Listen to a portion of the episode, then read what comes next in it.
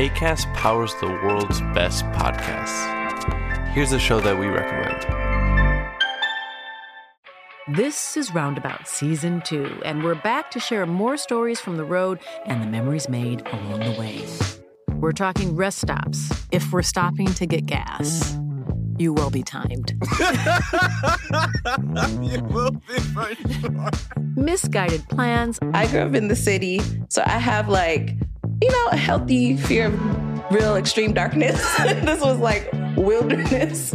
a lot of laughs, Y'all weird, but you, yeah, you, you were different. Like you were real different, bro. I can't really put my finger on it. and so much more. Just goes to show that unexpected things sometimes are the best when it comes to a road trip.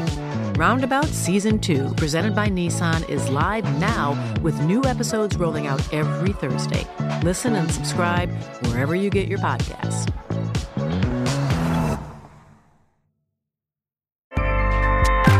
ACAST helps creators launch, grow, and monetize their podcasts everywhere. ACAST.com. Chers auditeurs, bonjour. Bienvenue dans la saison 1 Best-of de Comme d'Archie, le podcast qui vous ouvre les portes du monde fascinant de l'architecture. Je suis Anne-Charlotte de Ponte, je suis multicasquette parce que je suis ancrée dans nos racines avec un doctorat en histoire de l'architecture et une activité d'auteur publiée, parce que je suis ancrée dans l'actualité avec mon agence de com dédiée à l'architecture Charlotte de Ponte, et parce que je suis préoccupée par l'avenir, bien sûr, m'attachant à valoriser toute démarche percutante en faveur d'un avenir durable. Retrouvons-nous chaque semaine pour comprendre comment l'architecture est fabriquée, comment elle influence considérablement nos vies et la nature. Pour cela, nous interviewons des spécialistes, nous abordons des thèmes différents et nous apprenons à regarder les projets dans leur diversité et leur contexte. Pour vous offrir le meilleur, Philippe Henry, ingénieur son, est aux commandes techniques du podcast. Merci d'être avec moi aujourd'hui et maintenant, place au talent. Bienvenue dans Comme d'Archie. Écoutons Ananel Jamali et Anthony Gutmann, créateurs et dirigeants du Remix, sur le thème Le coworking comme espace d'innovation. Alors, comment et quand avez-vous commencé à vous consacrer aux espaces de coworking, corrélatifs à l'arrivée du coworking sur le marché? À votre avis, est-ce une évolution à valeur sociale et sociétale de l'open space à l'américaine Et quelle est, en résumé, selon vous, l'histoire du coworking jusqu'à aujourd'hui? Alors, euh, merci de nous inviter, Anne-Charlotte. Je t'en prie, Anthony. C'est avec Euh, grand plaisir. Alors, je suis un peu embêté pour répondre à cette question parce que pour nous, euh, ce qui se passe avec le coworking n'est en fait pas relatif à l'espace au départ, ou en tout cas pas directement. Ça l'est devenu après, on en parlera. Euh, pour nous, euh, le coworking émerge euh, d'un changement d'ordre sociétal. Et ce changement, c'est quoi? C'est que on est passé d'un monde à un autre. C'est-à-dire qu'en gros, on est passé du monde de l'individualisme, de la verticalité, de la hiérarchie euh, bien virile, entre guillemets évidemment, à quelque chose qui respire plus le partage, qui ouvre plus d'horizons, qui est plus horizontal, bien sûr. Et du coup, ça a changé les habitudes de travail. Et c'est dans cet environnement-là que le coworking est né. Pour être précis, tu as à la fin des années 2000 les premiers freelances. Enfin, au début des années 2000, pardon, les, premiers freelances. Les premiers freelances, c'est des graphistes, c'est des développeurs, c'est des gens qui travaillent seuls. Et qui, au début, euh, sont des stars. Parce que c'est des gens qui arrivent, que tout le monde s'arrache et que tout le monde a envie d'avoir avec soi. Et puis, c'est des gens qui, à un moment donné, dépérissent parce que, justement, en étant seuls, bah, ils ont du mal à trouver des clients, euh, ils ont du mal à, à renouveler leur capital humain, c'est-à-dire euh, développer leur savoir. Et puis, ils ont eu l'idée, en fait, de se regrouper. Mais si tu veux, le, coworking, c'est une problématique de se réunir, de réunir des humains ensemble pour partager du savoir, pour partager des expériences, pour partager des bons moments. Et d'ailleurs, à l'époque, le lieu était relativement accessoire, puisque c'était en 2005 euh, à San Francisco, et c'était dans, je crois, un- une ancienne euh, association féministe ou lesbienne euh, de San Francisco, qui s'appelait Spiral Muse, je crois. Et donc voilà, le lieu n'était qu'un prétexte pour réunir des gens. D'accord, c'était une sorte de naissance en résistance, non? Euh, oui, mais pas vécu comme ça, parce que Ouais. les, gens, les gens répondaient à un, un simple besoin qui était euh, je me sens seul. Mhm. Et euh, comme je me sens seul, je veux plus être seul, euh, qu'est-ce que je peux faire? Et on n'a rien trouvé de mieux que réunir des gens. C'est des vieilles choses, en fait, mais qu'on Ouais. qu'on remet au goût du jour. Mais et alors, euh, en termes d'espace, euh, moi, j'ai euh, forcément, par euh, peut-être des formations du métier, je lis ça à l'open space. Parce que je, moi, j'ai travaillé sur des open space. J'ai commencé à arriver sur le marché du travail il y a un certain temps, dans les années 80, début des années 90. Et euh, je travaillais chez un archi euh, qui travaillait et aux États-Unis et en France. Et donc, on était euh, sur un open space qui n'était pas du tout courant en France. Oui, bah, tu as raison. ouais. L'open space avait ça de pratique que justement il abolissait euh, les barrières et d'une certaine manière, euh, tu parlais de résistance tout à l'heure, c'est vrai qu'il y avait un peu une résistance à la hiérarchie puisque en abattant les cloisons, euh, on permettait aux gens de se regarder et d'être ensemble dans un même environnement. Et en ça, l'open space a été quelque chose au départ qui a vraiment permis de créer ce lien entre les gens. Si, si je peux me permettre de rajouter un point sur, sur la notion d'open space à l'américaine, au démarrage, en fait, la- les réflexions autour de l'open space n'étaient pas du tout euh, des, des réflexions en termes de ressources humaines. Elles étaient des réflexions en termes d'optimisation. Oui, tout à fait. euh, Des résultats. de, plutôt, Ouais. de, plutôt de l'utilisation de l'espace, en Mhm. réalité. Parce qu'on se rendait compte que la consommation de l'espace était une consommation qui n'était pas à 100%, c'est-à-dire qu'un poste n'est pas utilisé à 100% par une personne, mais plutôt euh, à 60 ou 70%. Et l'objet, c'était de se dire comment on peut euh, travailler sur tous ces éléments-là. Euh, D'abord en décloisonnant, effectivement, en utilisant moins d'espace personnel pour chacun. Mhm. Et puis ensuite, petit à petit, en adoptant la, la politique du free desk pour faire en sorte qu'un espace puisse être utilisé la même journée par plusieurs personnes. Donc il s'agissait vraiment d'une réflexion euh, purement spatiale. Ce qui explique aujourd'hui toute la problématique des corporates qui sont tous passés à l'open space et qui n'arrivent tout de même pas à créer euh, le résultat euh, qu'ils ont tenté de mettre en place par la suite, qui est euh, des salariés plus heureux, qui échangent mieux, qui se parlent, etc. Puisque l'objectif principal et la façon de réaliser les choses a été un objectif vraiment d'optimisation Oui, quasi financière de, l'espace. Oui, oui, c'est vrai. Les ratios étaient même euh, très serrés, on va dire. Mais j'ai quand même l'impression qu'en France, en tout cas, parce qu'aux États-Unis, ça existe depuis bien longtemps, et en France, je pense que le passage finalement au coworking a été facilité par cette euh, pratique de l'open space, ou non Ça vous semble complètement euh, deux choses très différentes Je pense que tu aurais plusieurs versions en fonction Ouais. des interlocuteurs. Moi, je ne crois pas. Ce qui a facilité le passage en France, c'est en fait un mouvement de mimétisme euh, par rapport à ce qui émergeait aux États-Unis. On, a on a été suiveur. Sauf qu'on a été suiveur en intégrant quelque chose d'assez particulier, c'est qu'on a fait venir dans le monde du coworking des corporates Mm. qui ont euh, du coup redéfini un peu la notion, le concept même de coworking. C'est-à-dire que là où nous on parle de lien et de communauté, et d'ailleurs on ne parle que de ça, même si, euh, et on en parlera tout à l'heure, les espaces ont leur importance aussi bien sûr. D'un autre côté, on a une définition qui est euh, l'industrialisation de l'espace à tout prix, à toute vitesse. On- La notion de time to market est très importante. Et donc là, on retrouve quelque chose d'hyper capitalistique et paradoxalement un peu ancré dans le monde d'avant. Mhm. Donc tu as, deux approches qui sont euh, Yes. finalement, euh, quand tu regardes de loin un peu un même monde, puis quand tu regardes un peu plus près, c'est deux tout. approches très Ouais. différentes. Oui, d'ailleurs, on voit des espaces de coworking euh, apparaître euh, qui sont générés par ICAD, euh, par, des, par euh, les gros groupes, hein, Bouygues, euh, tous les majors. Et du coup, euh, enfin, moi, en tout cas, en tant que, entre guillemets, spécialiste de l'espace, je les lis. Je pense que je fais bien la différence. Mm. Euh, effectivement, comme expliquait Anthony, à, j'allais dire à boire et à manger euh, dans l'univers du, Eh du oui. coworking, même si on a vraiment des perceptions hyper différentes avec certains acteurs du coworking, la réalité, c'est que c'est génial que ce mouvement se développe, quelle que soit la façon dont il se développe. Mm. Que ce soit centré sur le bureau, sur l'espace, sur l'humain, sur je ne sais quoi. Bah, parce que petit à petit, ça permet à des personnes de tester euh, des façons euh, de, de travailler qui sont nouvelles, chacun à leur euh, niveau, on va dire, ou à leur capacité à intégrer le changement. Mm. Et puis petit à petit, à aller vers un changement un peu plus profond, euh, un peu plus intérieur, un peu plus lié à l'autre, etc.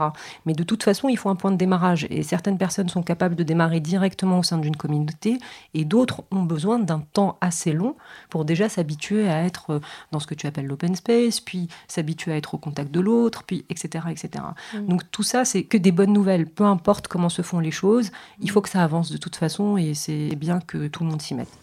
Est-ce euh, indiscret de vous demander quels sont vos parcours respectifs et puis comment avez-vous démarré et par quel espace, dans quelles conditions? Enfin, là, je parle du remix coworking. Me concernant, je trouve ça effectivement un peu indiscret, donc... euh, non, bien sûr. Allez, Anthony Le parcours, je suis un... Par l'univers. Après un bac scientifique, je suis passé euh, par l'université. Quel bac scientifique Le bac D, le bac des Ouais. scientifiques euh, qui glandent en fait. Et euh, enfin à l'époque, ça s'appelait bac D. Maintenant, oui, oui, c'était les bio. C'était pas les matheux, c'était les bio, c'est ça? Mais, mais tu, peux, tu peux aussi remonter à la maternelle si tu veux. Bah, alors, non, mais c'est marrant que t'en parles parce que justement, j'avais Oui. une histoire un peu croustillante. Donc, euh, à partir de là, parcours universitaire. Ensuite, Sciences Po, Paris, éco-finance. Donc là, on change un petit peu d'univers. Euh, j'ai créé ma première boîte pendant que j'étais à Sciences Po à 23 ans, qui est une boîte de développement euh, web en 97. Donc c'était euh, très rigolo comme aventure parce qu'il n'y avait pas grand monde sur ce marché qui d'ailleurs n'était même pas vraiment un marché et il n'y avait pas de normes donc on pouvait créer beaucoup de choses. J'ai créé la même chose au Maroc en l'an 2000, un peu avant l'an 2000 que j'ai vendu en 2004. À partir de 2004, je suis devenu euh, musicien. Enfin, je l'étais déjà un peu, mais je n'ai fait que ça pendant deux ans. J'ai rencontré Anan en 2004-2005. Puis après, on a décidé de se lancer dans une aventure entrepreneuriale commune. Donc j'ai réouvert mes volets en 2006. Et euh, une fois que la lumière est rentrée chez moi et dans la tête, on a fait de, de très belles choses ensemble. Peut-être je te laisse euh, te présenter. Ok, donc moi à la base je suis généticienne, donc euh, j'ai fait un DEA en génétique, de la recherche en oncogénèse, euh, donc c'est la science des, des cancers on va dire. Et puis ensuite euh, j'ai euh, complété euh, tout ça par un master à HEC en gestion de projet, donc avec pour objectif de me dire bon bah ok la recherche fondamentale ça me fait un peu chier, donc je vais plutôt faire de la recherche dans l'industrie pharmaceutique. Et il se trouve que bah, la vie a fait que quand on se décloisonne et qu'on va dans des univers qui ne nous ressemblent pas, bah, on apprend plein de choses sur nous. Et en l'occurrence, bah, le contact avec les gens, le fait de connaître plein de monde, de, euh, de voir des visions différentes, ont fait que finalement j'ai choisi d'aller dans un univers plutôt marketing et communication. Donc rien à voir, donc chez DDB, dans une agence de pub. Et euh, c'est dans ce contexte-là que j'ai rencontré Anthony et on a commencé à réfléchir ensemble aux notions de planning stratégique, à ce que ça voulait dire euh, d'étudier euh, la sociologie euh, des, euh, des consommateurs, on va dire, donc de l'humain en règle générale. Euh, qu'est-ce qui nous perturbe dans la vie Qu'est-ce qui fait qu'on vit d'une façon plutôt que d'une autre, euh, etc. Donc on a commencé à analyser ce qu'on appelle les signaux faibles au sein d'une société et donc à travailler pour des grands comptes comme euh, Fauchon, Veolia, Caisse d'épargne, sur ce qu'on appelle la conquête de nouveaux territoires. En gros, quand ils avaient des projets qui étaient très perturbateurs de leur modèle actuel, ben, on les aidait à penser à comment pouvoir intégrer tout ça dans un monde qui bouge. Euh, donc voilà, au niveau des parcours et comment on a démarré ensemble et dans quelles conditions, je te laisse reprendre les. En fait, euh, à l'époque on avait l'agence euh, de planning stratégique qui s'appelait Wallace, on était installé au 57 rue de Turbigo. Et voilà, donc euh, qui est le premier espace remix. Mais tu vas voir quel- comment on a fait le, le lien. C'est que ces missions étant assez complexes, missions de conquête de territoire, faisaient appel à des, à des compétences du type euh, philosophe, sociologue, euh, graphiste, motion designer, tout un tas de compétences relativement pointues et surtout très différentes les unes des autres. À un moment donné, parce que les missions et leur complexité l'exigeaient, on, les a appelés, on leur a dit est-ce que ça vous dirait de venir bosser physiquement à l'agence et non plus euh, à distance, euh, enfin pour qui c'était possible? Tout le monde a joué le jeu. Et alors on a constaté tout un tas de choses. D'abord on a constaté une, euh, augmentation de l'efficacité dans le traitement des, des missions euh, qui était incroyable, une amélioration de l'enthousiasme qui était euh, évidente à constater parce que les gens étaient heureux d'être ensemble, ils commençaient à se raconter euh, leurs petites histoires euh, quotidiennes, bref, ils créaient du lien Mm. et on a vu qu'il se passait quelque chose de très fort. Si bien que d'ailleurs, parfois on recevait des coups de fil de gens qui voulaient venir, ils avaient même donné un nom au lieu qui était l'appart. Est-ce que je peux venir à l'appart? Et nous on n'était même pas au courant avec Anan que les gens appelaient ça comme ça, donc à un moment on a reçu un coup de fil, j'ai écoutez vous avez dû faire une erreur, au revoir. Euh, et en fait, on a compris que les gens, il y a quelque chose qui se passait avec cette histoire d'appart et que les gens voulaient l'intégrer, voulaient venir, voulaient être avec leurs potes, voulaient être avec leurs collègues. Et là, on s'est dit, OK, il, il se passe quelque chose qui dépasse le simple cadre des collaborations euh, classiques. Mais qu'est-ce que c'est? Analyse des signaux faibles, hein, dont parlait Anan. On a essayé d'en savoir plus et c'est à partir de ce moment-là qu'on a commencé à voyager dans le monde entier, que ce soit à Détroit, Tel Aviv, à Barcelone, à Lisbonne, à Kansas City et dans plein d'autres endroits, pour comprendre ce qui se passait. Et ce qui se passait en réalité, c'est que ce monde dont on parlait tout à l'heure émergeait. On le voyait, on le voit toujours émerger d'une façon différente, avec pour les gens quelque chose qui est désormais très important, qui est la quête de sens Mm. et euh, le besoin de créer du lien. Et en gros, ce que je te dis, c'est, pour résumer, l'émergence de communautés.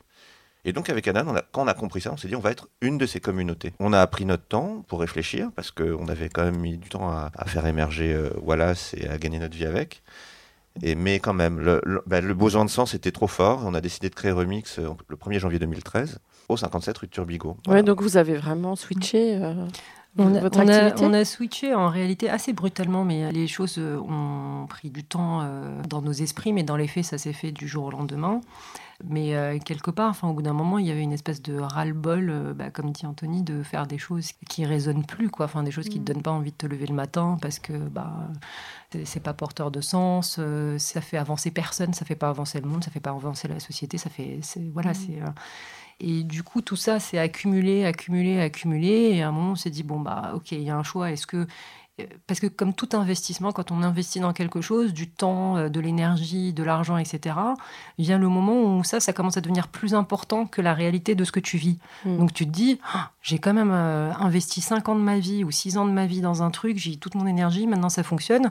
Est-ce que j'ai le droit de le lâcher Ah maintenant? Mm. Ça, Ah, je comprends euh, c'est- complètement. c'est une vraie, Mm. euh, ça a été une vraie problématique à laquelle euh, nous a aidé à réfléchir d'ailleurs euh, une amie qui est devenue coworkeuse, qui est devenue investisseuse chez nous, qui s'appelle Evelyne Cuot, qui a été un, un déclic assez important. Je me rappelle de ce repas qu'on a fait ensemble dans un resto. euh, Décembre 2012, Voilà. restaurant asiatique. où euh, elle nous a dit mais attendez les enfants vous fumez quoi enfin je veux dire la, la, la question se pose pas vous n'allez pas vous imposer toute une vie de, de, de choses simplement parce que ça marche et simplement parce que vous commencez à, à bien gagner vos et simplement parce que vous y avez investi du temps il y a plein de choses sur lesquelles on peut s'investir mais c'est juste qu'on a pris le mauvais chemin ça veut pas dire qu'il faut continuer dedans donc euh, bah, ça a été un petit euh, enfin c'est pas un petit ça a été un gros déclic parce que le, soir même on s'est dit bon bah ok c'est euh, c'est fini euh, on se donne euh, trois semaines pour monter notre truc. Quoi. Et on a monté euh, Remix en janvier, euh, alors que la réflexion 2013. s'est faite. euh, voilà. Et, et pour l'anecdote, euh, Evelyne nous a dit je serai votre première coworkeuse. Et donc le 1er janvier 2013, elle, Elle était s'est là. installée. Ouais, et elle est toujours là, donc tu la vois tous les jours euh, dans l'espace. Et le, co le coworking, il y a cette- ah, en 2013, ça- c'est l'état des lieux du. À l'époque, Ouais. Bah, il y avait moins de monde. ouais. C'est Mais, sûr. ça, ouais, mais vous étiez, vous étiez, vous saviez que vous étiez déjà dans une veine. Enfin, il y avait Ouais. déjà des choses qui existaient. Il y avait plutôt des, des communautés en réalité qui émergeaient un peu. euh, le, le mot coworking en fait n'était pas vraiment euh, Ouais. utilisé.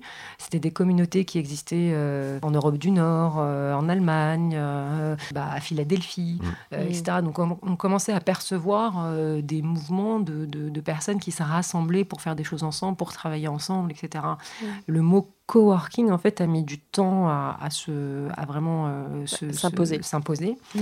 Euh, et puis d'ailleurs, quand ils sont imposés, maintenant, il a, il a pratiquement plus de sens, hein, enfin, parce qu'il s'est imposé de manière un peu brutale et sans prendre le temps de définir vraiment ce qu'il y a derrière. Mhm. Euh, mais à l'époque, je ne sais même pas si on utilisait le mot coworking en- quand on a commencé à réfléchir en 2012. Mhm. Euh, c'est assez étrange et, et c'est ce qui peut-être fait que on pourrait penser que, on- vu notre structuration, on ne va pas assez vite, on pourrait ouvrir beaucoup plus d'espace, on, pourrait, etc., etc. Et en fait, euh, bah non, on a envie que chaque espace, bah, ça soit un réel coup de foudre. On se balade dedans, on, on imagine des choses dedans, on a envie d'y vivre, on se dit comment les gens vont bouger dedans, comment ils vont se l'approprier. Est-ce qu'il a assez de failles?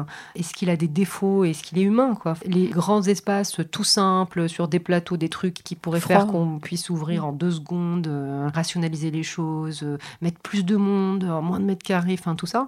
Bah, je sais pas, on rentre, on n'arrive pas à... On ressent rien, en fait. On ressent pas. Donc, ça, a été des vraies discussions euh, entre nous euh, là-dedans, mais, euh, mais ça serait un peu con de se dire qu'on a abandonné un premier métier parce qu'on n'y trouvait pas de sens, parce qu'on faisait des choses qui ne nous faisaient pas plaisir, parce que je ne sais quoi, pour ensuite commencer à euh, petit à petit... à rentrer dans à un truc rentrer dans ce systémique. truc-là. Ouais. Ouais. Donc voilà, donc euh, on essaye de processer le maximum de choses pour que ce soit quand même un, un business et que on puisse euh, atteindre l'équilibre, etc. Mais ça, c'est impossible. En fait, c'est le point sur lequel on n'arrive pas à avoir d'aspect rationnel. quoi. Enfin, Ouais. voilà. Et euh, je pense que ça se lit euh, au cours des petites écuries. Donc, c'est un côté euh, new-yorkais, euh, atelier, tag, etc. C'est vraiment, je crois que vous l'avez très bien ressenti. Mais comment Vos archis Non Oui Enfin, des archis Ou est-ce que c'est c'est toi, Anan, qui va chiner, euh, qui, qui a dessiné? Alors, En fait, euh, à la base, on, a- on rêve d'avoir euh, des partenaires avec lesquels on pourrait euh, avancer sur tous nos projets. On espère en avoir trouvé un. Rita, Il est juste derrière moi. Mais on s'est à chaque fois heurté à des compréhensions euh, ou du décryptage ancien monde, nouveau monde. À chaque fois, on essayait de nous mettre dans des cases de euh, Bouygues fait comme si, euh, euh, c'est une personne tant de mètres carrés, euh, il faut 50 millions de WC par je sais pas quoi. Enfin bon, bref, des Mm. trucs. euh, et sans penser à vraiment euh, bah, l'authenticité, le fait qu'on ait envie de se sentir à la maison. euh. Un exemple juste au niveau décoration, euh, il y a des choses qui peuvent paraître, euh, comment dire, manquer de sens euh, au niveau rationnel quand on va choisir des chaises, des tables, des je ne sais quoi, parce que on va euh, choisir des choses qui certes vont s'abîmer au bout d'un an, alors que normalement il faut prendre des choses qui s'abîment au bout de 3-4 ans, j'en sais rien, etc. Nous on est dans une stratégie où on préfère que les choses s'abîment euh, tous les ans parce qu'elles sont plus fragiles et on va les acheter, je sais pas, à Ikea, à la Redoute, à tout ce qui peut paraître super débile, mais exactement ce qu'on fait à la maison, parce qu'on a envie de se sentir bien. Et donc du coup, il y a ce mélange entre des choses ultra pro, avec du matériel ultra technique, euh, avec euh, du, mobilier ou des revêtements qui sont euh, très pro, et puis tout un tas de choses qui sont exactement celles que tu aurais choisies par exemple si tu meublais chez toi. Et donc on arrive sur des projets qui sont un peu compliqués parce qu'ils sont entre la maison, l'hôtel, le bureau. Et trouver des, euh, des partenaires qui arrivent à penser le projet de cette façon, c'est hyper compliqué. Si vous regardez aujourd'hui euh, les différents euh, sites avec les photos des coworking space un peu partout, bah, en France ou d'ailleurs en Europe, monde, etc., c'est flagrant. On a l'impression que c'est fait par le même architecte et je me Mm. demande si c'est pas le cas d'ailleurs. Parce que Mm. c'est ils ont tous- pas d'âme. Ouais, Mm. Ils sont tous pareils. Et c'est exactement ça qu'on a envie de- de- d'éviter. Il y a une Mm. culture de, de l'esthétique, euh, au sens figé un peu du terme, qui est en train d'émerger. C'est-à-dire Ouais, que ouais, totalement. un bureau Mm. cool, c'est un peu de bois apparent, un peu de Mm. peinture ceci et un peu de machin. Bon, c'est pas ça dont on parle. On parle de, de, comme disait Anan, de lieu de vie, de lieu où on se sent chez soi. Ça peut pas répondre à ces normes-là. On est dans, on est dans autre chose. Donc pour euh, toute la partie euh, à proprement parler technique euh, de conception démarrage, on a toujours eu euh, des architectes qui nous ont accompagnés au démarrage sur euh, tous les plans techniques, euh, les appels d'offres, etc. Ensuite, on a géré nos travaux, ce qui n'est pas une mince affaire, donc euh, seul ou quasi seul. Et puis toute la partie décoration, on, aménagement, on l'a fait tous les deux. Grosso modo, j'ai un peu plus de responsabilité ou de fonction là-dedans parce que c'est mon job au quotidien. Mais après, on passe des week-ends entiers à chiner, à, à s'inspirer, à s'envoyer des, euh, photos, euh, des euh, je ne sais quoi. Enfin, pour avoir quelque chose qui nous convienne tous les deux parce qu'en fait, on est très différents. Et euh, on a des visions très différentes de ce que c'est qu'une vie euh, chez soi, ce qu'on aime avoir, etc. Et puis on joue de cette richesse-là et de cette différence, de la même façon qu'on espère que les remixeurs euh, profitent de ce décloisonnement, parce que nous on le vit au quotidien. Et donc de se dire que euh, Anthony a une vision euh, de l'intérieur, euh, de la décoration, etc., qui est très particulière. Moi j'ai une vision qui est extrêmement particulière. Et puis on arrive à trouver quelque chose qui soit un juste milieu, et ce juste milieu...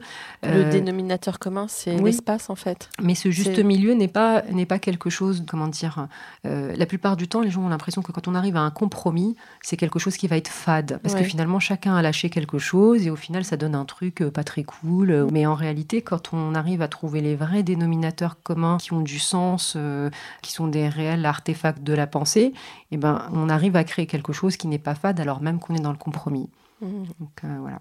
Le lieu, l'espace doit être un terrain d'expérience humain, professionnel. On peut pas juste le concevoir comme quelque chose qu'on va rationaliser, qu'on va diviser, qu'on va subdiviser, qu'on va louer, relouer, surlouer. C'est pas ça. Nous, le, comme tu as compris, hein, l'espace arrive assez tard dans notre équation à nous, parce que nous, on est des bâtisseurs de communautés. Mhm. On part du principe que les gens, il faut les réunir, donc il faut des lieux. Tu vois, c'est dans cet ordre-là que ça se passe pour nous. Et à partir du moment où on décide d'avoir des lieux, faut que des expériences puissent se mener. En premier lieu, celle du travail quotidien, certes, Mhm. mais celle des loisirs, celle de savoir aussi ne rien faire, celle d'être étonné, celle d'apprendre. Donc l'espace doit avoir plein de fonctions qui épousent les formes des besoins des, de ce que nous on appelle les nouveaux travailleurs. C'est-à-dire Mhm. les gens qui ont un tas de nouveaux besoins pour donner du sens à leur vie professionnelle, voire personnelle, en 2017. Mm. Un des points aussi importants euh, dans nos choix euh, d'espace, aussi bien que de quartier, euh, que, que de mobilier, que d'aménagement, etc., c'est, c'est la, une des valeurs principales du remix qui est l'authenticité. On part du principe que si tu fais pas l'effort d'être authentique, pour peu que ce soit un effort au démarrage, hein, mm-hmm. mais ça l'est toujours quand on est dans un mouvement de changement de vie, si tu fais pas cet effort-là, tu peux pas aller vers l'autre en réalité, parce que tu vas lui présenter quelque chose de superficiel, qui n'est pas vraiment toi, et donc la création du lien va être superficielle et donc c'est absolument l'inverse de ce qu'on a envie de construire. Pour l'espace, c'est pareil.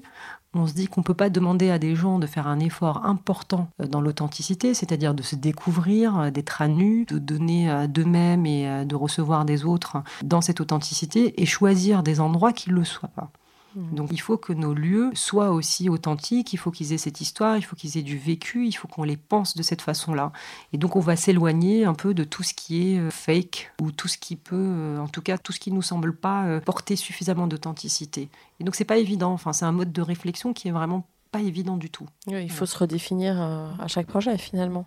Exactement.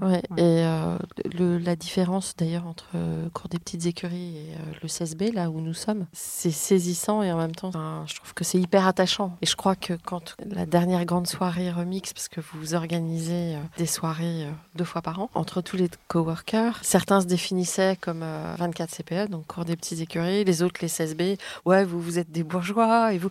Et donc, du coup, c'est vrai. Et je trouve que c'est assez intéressant parce que du coup, euh, il y a un esprit des lieux dans chaque espace que vous proposez qui est différent. Et du coup, je pense que pour X raisons, je pense qu'on mm. pourrait interviewer chaque coworker dans les choix euh, géographiques. C'est certainement la facilité d'accès hein, par rapport, euh, enfin, je pense, mais peut-être pas seulement. Juste un petit, un petit rappel pour les auditeurs qui nous écoutent. En fait, le CSB rue de Bucarest, c'est une ancienne maison close. Donc effectivement, on a choisi de rechercher dans cet espace tout le passé de la maison close. Donc on a détruit les faux plafonds, les sols, enfin la totalité pour essayer de retrouver les vestiges historiques de cette maison close. Et de fait, on l'a vraiment travaillé dans un esprit de transgression pour euh, qu'elle puisse euh, vibrer en cohérence avec euh, son passé et que le futur soit aussi dans, dans, ce sens-là. Cours des petites écuries, c'était les anciennes imprimeries du Petit Parisien. Donc c'était un lieu hautement culturel finalement à l'époque, puisque c'était la fabrication de la culture telle qu'elle était dans les années, début siècle en tout cas, autour de 1930, etc. Et où on y installe finalement une nouvelle forme de culture. Mais c'était important pour nous que ce ressenti-là, de culture encore une fois transgressive, mais c'est de la culture, soit ressenti euh, dans cet euh, espace. J'ai l'impression qu'il y a beaucoup d'ingrédients qui forment euh, des communautés où il y a vraiment tout est recentré autour de l'humain. Bah, ça fait très plaisir de te l'entendre dire. En mm. fait, c'est un pari sur l'avenir d'une certaine manière. Nous, on pense que les grands acteurs, par leur approche industrielle, vont ouvrir le marché et que nous, on fait un autre métier qui est de bâtir des communautés. Donc, on espère que ces gens-là vont pouvoir bah, nous amener euh, plein de coworkers, comme ils commencent déjà à le faire. Mais c'est pas là-dessus qu'on table. Nous, on table sur le fait voilà, il y aura deux façons de pratiquer euh, le coworking, entre guillemets. Une qui est de profiter d'espaces flexibles, euh, etc. Une autre qui est de choisir sa communauté. Et c'est ça que propose Remix. Hmm. Donc, pour répondre à ta question, non, on n'a pas peur. De toute façon, on n'est pas le genre à avoir, peur. Et, à, vrai dire, même, on admire des gens comme WeWork, on trouve leur travail fabuleux. On, les a suivis depuis toujours. On ne fait pas le même métier, mais euh, on trouve euh, que leur capacité à avoir chamboulé l'univers de l'immobilier pour le coup, parce que c'est ce qu'ils ont, euh, c'est ce qu'ils ont fait, transformer tout un pan d'une industrie quasi mortifère en aussi peu de temps, c'est juste incroyable. C'est, ils sont fantastiques. Donc nous, on n'en a pas peur. On est plutôt en admiration de leur boulot. Et puis, et, on voudrait, faut y aller parce que c'est magnifique. Ce ouais, c'est très beau. Dans les profils de coworkers qui occupent ces espaces, je pense qu'il y a certainement une différence avec les profils que vous vous accueillez dans vos espaces Oui et non. En fait, euh, tu as plusieurs populations en réalité. Tu as des gens qui sont des early adopters, c'est-à-dire des gens qui s'essayent au coworking, mais ne savent pas encore exactement ce que c'est. Mm. Donc tu as toute une population intermédiaire qui est là en train de, de se former une opinion sur ce dont ils ont besoin, ce qu'il leur faut. Donc ils vont essayer un, puis deux, puis trois. Ça se retrouve d'ailleurs dans les statistiques. Les gens changent de plus en plus d'espaces de coworking et on pense que c'est juste le signe qu'il y a une offre qui est importante et que ça leur permet de tester la communauté où ils vont se sentir bien. Mm. Puis tu as des gens qui savent très bien ce qu'ils veulent. Par exemple, tu as des boîtes, tu as beaucoup de corporates qui maintenant mettent des départements entiers euh, de leurs entreprises dans des espaces de coworking, entre guillemets. Et puis, tu as des gens qui partent d'un espace à l'autre. En gros, on est dans cette période où les gens sont en train de se construire leur volonté. Voilà. Pour rebondir sur, euh, sur ce que dit Anthony, en fait, effectivement, on pense que ce sont les mêmes personnes en termes de profil professionnel, pour la majorité en tout cas, euh, mais ce ne sont pas les mêmes en termes d'évolution euh, sur le rapport à l'autre, au lien, à la société, etc. Euh, au début, quand on a démarré avec Anthony, il n'y avait pas de sélection au remix au tout début, en 2013. Tous les gens qui voulaient participer à, l'expérience remix étaient les, les bienvenus.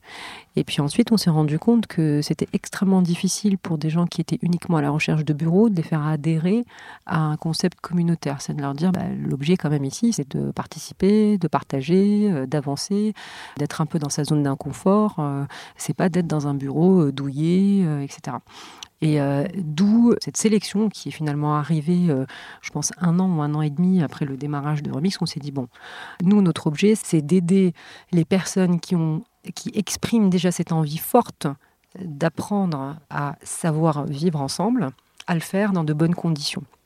Euh, on ne peut pas euh, changer les gens qui n'en ont pas envie.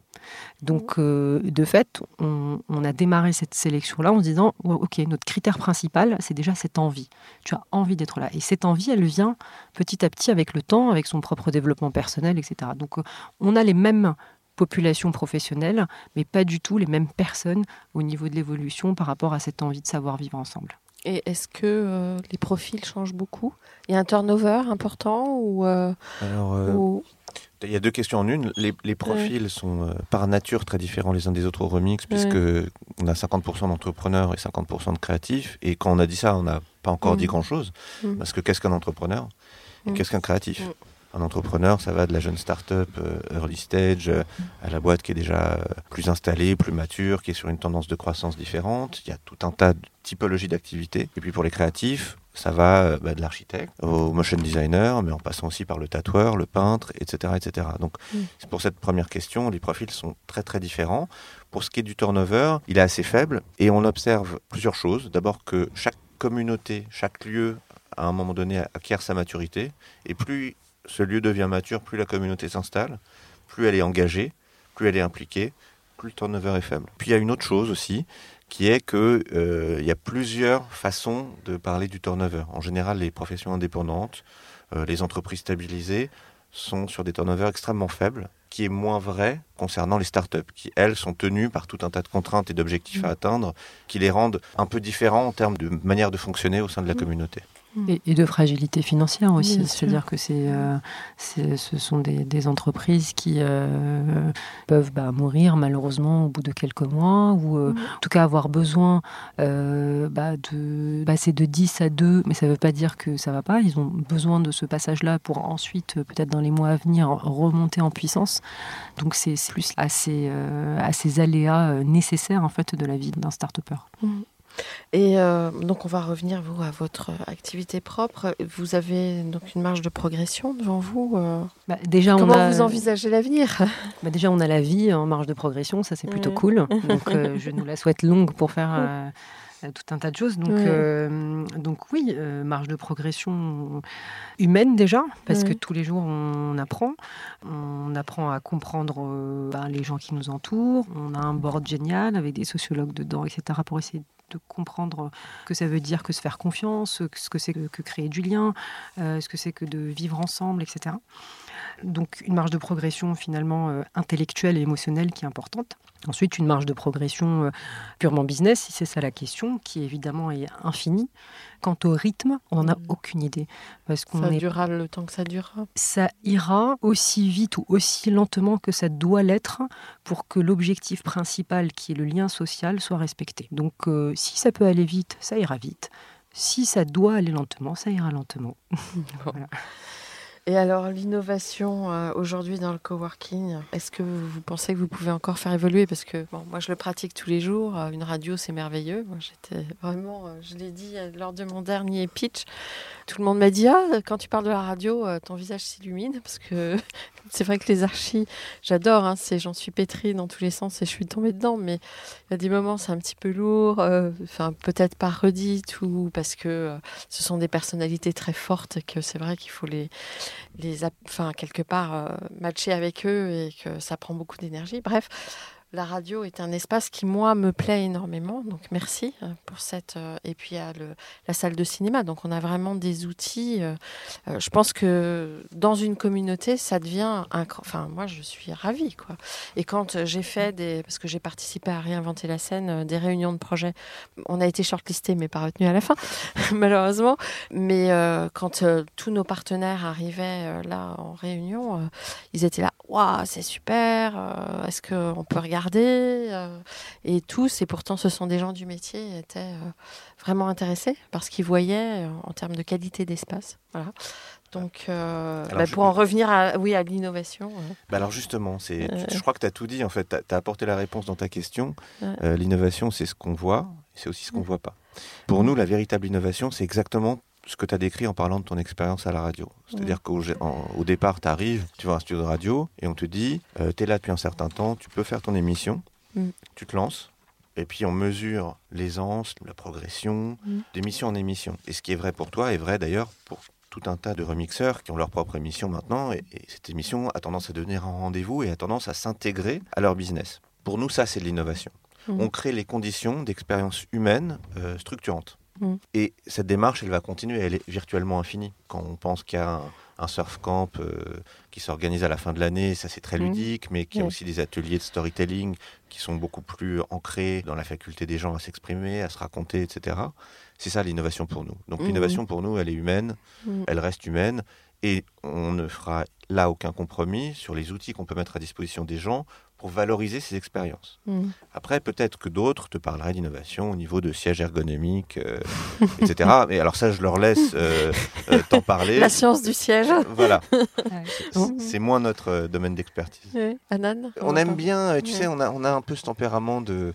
de pionnier, non? Pionnier, peut-être. Ça, ça fait plaisir que tu le dises, mais on est pragmatique aussi. C'est-à-dire que la vision, pour qu'elle s'applique, il faut qu'elle ait un terrain qui soit solide, qui soit ancré. Et euh, on pense qu'il faut faire les choses par étapes. Donc on ne s'est pas précipité sur cette première étape, qui était l'étape de comment est-ce qu'on bâtit des communautés. Maintenant, on sent qu'on est mûr pour entrer dans un développement national. Je pense que naturellement, ce qui va succéder au développement national, c'est le développement international. Et effectivement, il y a des villes et des hmm. pays qui nous font rêver euh, incroyablement. D'ailleurs, des endroits où on a déjà été par le passé. Juste pour rebondir sur euh, ce point de développement à l'international, euh, donc du coup, comme tu as pu le constater pendant cette interview, nous, notre cœur de métier, c'est de créer du lien social entre les gens, donc un savoir-vivre ensemble. Et on a beaucoup basé notre méthodologie sur de la réflexion socio. Et cette réflexion socio, elle est liée à l'évolution d'une psychologie commune partagée par un pays, donc une nation, euh, une histoire commune, euh, une façon de penser le monde, etc., etc. La façon de créer du lien en France n'est pas la même que la façon de créer du lien ailleurs. Aujourd'hui, on peut se dire, OK, on est mûr pour créer un espace ailleurs. Est-ce qu'on l'est pour créer une communauté? C'est une autre question. Mmh. Donc euh, il y a aussi, enfin, si, euh, si on suit la logique de notre développement qui est vraiment de créer du lien et de créer des communautés, bah, il va falloir euh, un temps de réflexion communautaire sur qu'est-ce que c'est que créer du lien en Allemagne, qu'est-ce que c'est que créer du lien au Maroc, qu'est-ce que c'est que créer du lien en Israël, qu'est-ce que c'est que créer du lien aux États-Unis. Et mmh. donc c'est des réflexions encore différentes. un mot de la, pour la fin? Le bon vieux temps, c'est maintenant. Ouais. bah, oui, merci à tous euh, pour euh, cette, euh, comment dirais-je, longue interview, le temps consacré.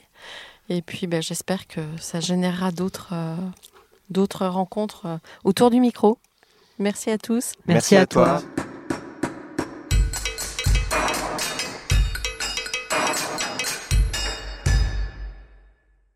Chers auditeurs, merci pour votre écoute. N'oubliez pas de retrouver nos sujets en avant-première sur Instagram à l'adresse. C-O-M-D-A-R-C-H-I podcast. Si vous aimez ce podcast, favorisez sa diffusion en lui donnant 5 étoiles sur Apple Podcast, plus un petit commentaire, ou sur votre plateforme de podcast favorite. Et surtout, abonnez-vous pour écouter tous nos épisodes gratuitement. À bientôt. Et d'ici là, Prenez soin de vous. ACAST powers the world's best podcasts. Here's a show that we recommend. Hi, I'm Jesse Cruikshank. Jesse Cruikshank. I host the number one comedy podcast called Phone a Friend. Girl. Let's phone a friend. Not only do I break down the biggest stories in pop culture with guests like Dan Levy and members of InSync, I do it with my own personal boy band singing jingles throughout. Because it's my show. It's your show, girl. New episodes of Phone a Friend. Yeah. Drop Thursdays wherever you get your podcasts. So work it, girl. Yeah, work it. Okay, that's enough. ACAST helps creators launch, grow, and monetize their podcasts everywhere. ACAST.com.